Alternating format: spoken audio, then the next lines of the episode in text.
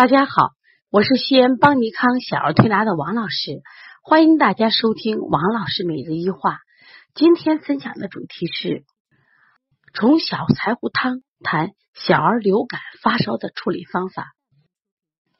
当小孩流感发烧的时候，往往持续的周期比较长，一般都在三五天，甚至会更长一些。这对于家长却是一个是煎熬的时间。而这一段时间呢，孩子往往是发烧时，今天不烧了，明天又烧起来；早上不烧了，下午又烧起来，反反复复三五天，家长就受不了了。这什么是个头啊？其实这种发烧的症状呢，在中医里边叫寒热往来。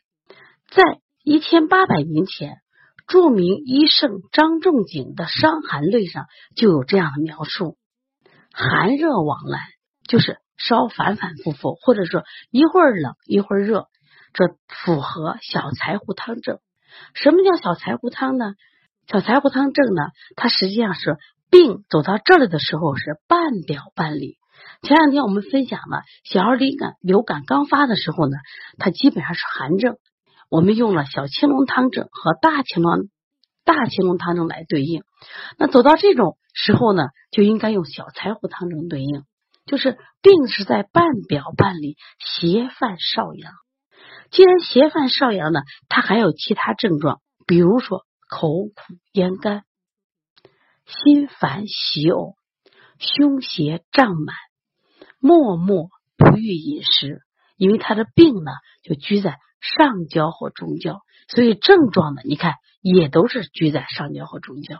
这孩子精神状态不好，孩子想呕想吐，但不一定吐不一定能吐出东西来，而且孩子心烦，为什么？气机火都居在中上焦了，孩子烦躁，孩子饮食不好，因为胃气不降，胆气不降，所以嘴巴苦，另外呢不想吃饭，心情不好，所以说默默不语。如果孩子在这个时期符合这个症状，我们。做调理的时候，就应该考虑这些症状，给孩子怎么做呢？你看，邪犯少阳症，我们是不是要做清肺平肝？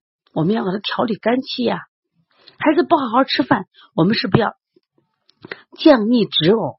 是不是要清胃经、下推天柱骨、顺揉中脘？同样，这个孩子呢，因为胸胁胀满，我们是不是要加顺运八卦？同时呢，我们还要疏通他的肝胆经，像搓摩胁肋、太冲行间、推内外两侧的肝胆。而且这时候孩子有个最大的特点，你去摸他头的两侧，就是太阳穴、耳朵附近，你发现特别烫。为什么？肝郁气结，所以还要疏通。再配合小柴胡汤，这个时候呢是可以生阳达表、降逆和胃生津。这个孩子。这一段时期的发烧就很好退了，所以妈妈呢多学一点中医的知识，及时的能判断孩子的症状。我们及时的用中医的推拿方法，配合一些中成药，孩子就不会再被过度治疗，再被使用过多的抗生素了。所以妈妈学习的越多，孩子受伤害的越少。如果你的孩子有这样的问题，可以关注王老师的微信。幺八零九二五四八八二九，我也会在第一时间会给你解答问题。